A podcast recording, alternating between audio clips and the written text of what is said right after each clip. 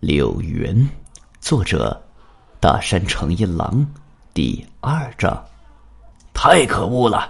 竟然晚上像贼一样偷偷摸摸的潜入学校，真是无法无天！你还知道羞耻吗？真的非常抱歉。就是因为做了这么过分的事情，才会目击到杀人什么的。要是被凶手知道了，把你也杀了的话，你说该怎么办？真的非常抱歉。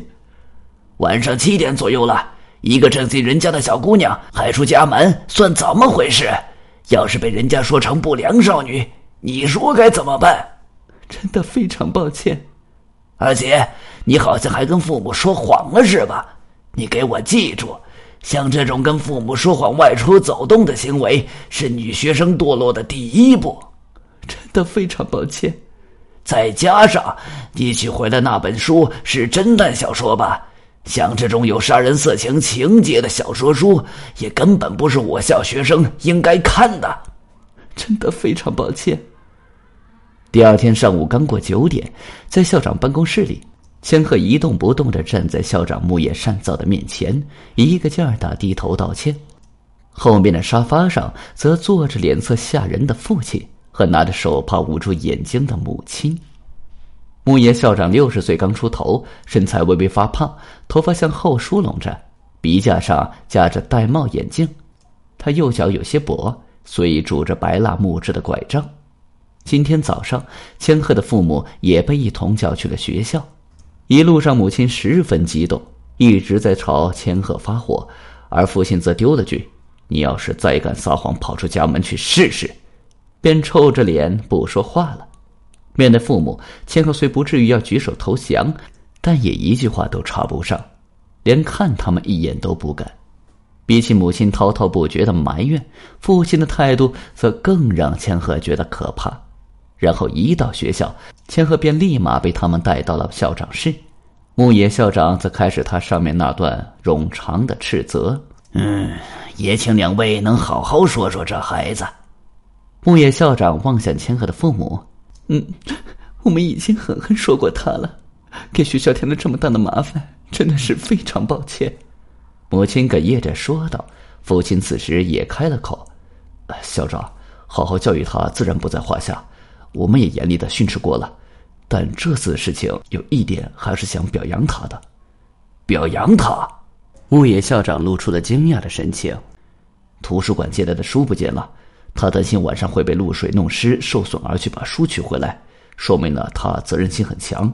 虽然跟我们说谎偷跑出去，还悄悄潜入学校是他的不对，但就这份责任心来说，我觉得还是值得表扬的。老公，你竟然说要表扬？母亲一脸困惑，但千鹤听了老爸的这番话，却乐开了花。呃，确实，不得不承认他很有责任感。木野校长面露难色的回答道：“但要是这样就把此事正当化的话，那可是不行的。啊，这个我们非常明白。呃，既然父母都已经严厉教训过了，年田同学自己也做了深刻的反省，那先这样吧。因为今天是临时停课，年田同学就和两位家长一起直接回家就可以了。终于解放了。”千鹤同爸妈一起向校长深深的鞠了一躬，便走出了校长室。晚饭后，龟介叔叔来到了千鹤家。虽然千鹤昨晚已经把目击过程告诉了他，但叔叔还想再听一遍。犯人还没抓到吗？千鹤妈妈在玄关迎接龟介叔叔时这么问道。“哎，很遗憾，还没抓到。现在我们正在紧张调查中。要是还没抓到，那可麻烦了。”要是凶手知道千鹤是昨晚的目击证人，说不定会为了封口袭击他哦。为了防止这种事情发生，必须得早点抓住他呀。这个我当然知道，所以学校临时停课结束后，我们会安排刑警在上下学路上对他进行保护的。小姑娘家还没嫁人，就有警察跟在身边保护，会影响风评的。为了早点结束这种保护，你可得努力调查呀。哎，这个你不说我也知道。龟介叔叔感受到了来自母亲的压力，父亲此时开了口：“现在最重要的是协助警察的调查，早日抓住凶手，这对千鹤来说也是最安全的。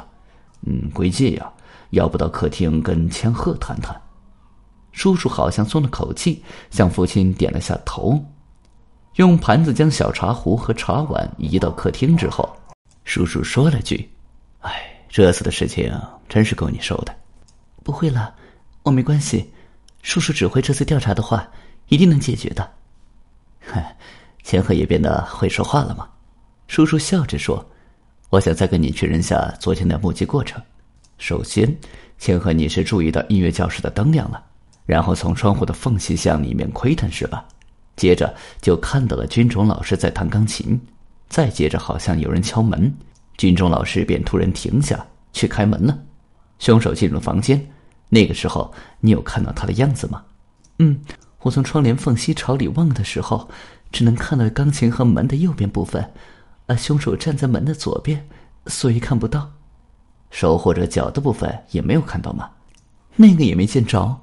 千鹤后悔极了，要是那个时候能看到凶手的长相，案件早就迎刃而解了。军中老师不是面向凶手说了些话吗？那个时候他是什么态度？就像平常说话的样子，没有叫喊出来或者感到害怕的感觉吗？没有。那么也就是说，凶手应该是军中老师认识的人。如果是闯入学校的小偷，军中老师应该不可能和他正常说话。那紧接着，军中老师就中了两枪。根据法医所说，右胸和左胸各中一枪，左胸的穿过了心脏，应该就是这一枪导致他当场死亡。千鹤脑中又浮现出了老师猛然摇晃倒地的样子，那时的恐惧感又被唤醒，他身体微微有些颤抖。那之后，你看到门开了，又关上了，应该是凶手出去了喽。千鹤，你无意之间看了下表，确认时间，那时是七点十分。你去夜间值班室找乔爪老师，跟他一起返回到那里是七点十四分。奇怪的是，这段时间里门被上锁了，也就是说，在千鹤你去值班室再返回的这四分钟里，凶手把门锁上了。问题是，他是如何上锁的呢？千鹤之前就注意到了这一点。音乐教室的门和窗都被上了锁，那些窗户的设计是横向打开的，在窗框重合的部分用螺旋式钥匙插入转动便可上锁。门的话，室内通过转动把手打开，走廊里则用钥匙开门。因为窗户钥匙是螺旋式的，所以从外面不可能上锁。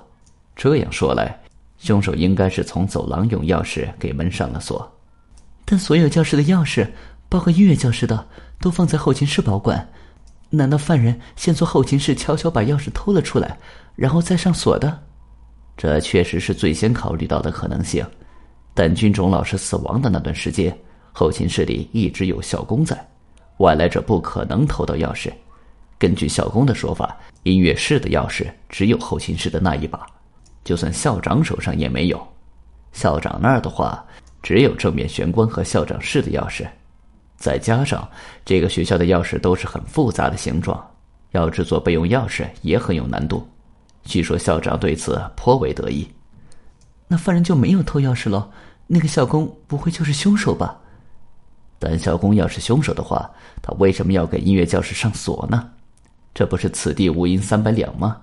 再者说了，军中老师遇害的那个时间点上，他是有不在场证明的，因此校工不可能是凶手。也就是后勤室保管的钥匙没被用过。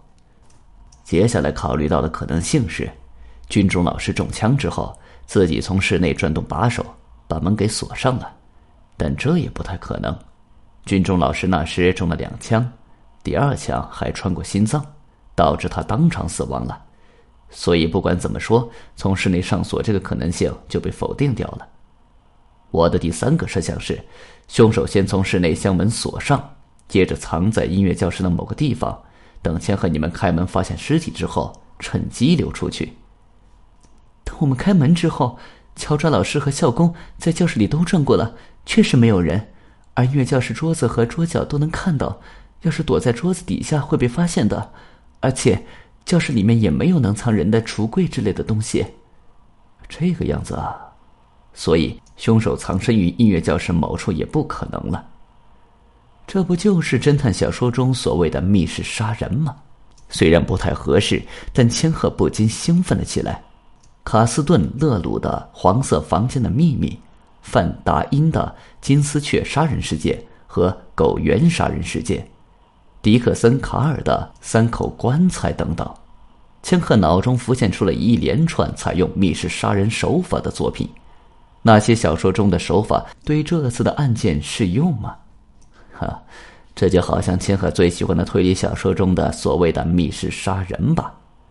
千鹤好像被叔叔看穿了自己的心思，大吃一惊。啊，叔叔也知道我喜欢看侦探小说。哎，你妈妈老是在我面前抱怨个不停，明明是正直妙龄的小姑娘，却老是从图书馆借些名字不三不四的书回来，真是让她头疼。千鹤的脸红了起来。本集已经播讲完毕，感谢您的收听。请您多多点赞评论，如果喜欢，请订阅此专辑，谢谢。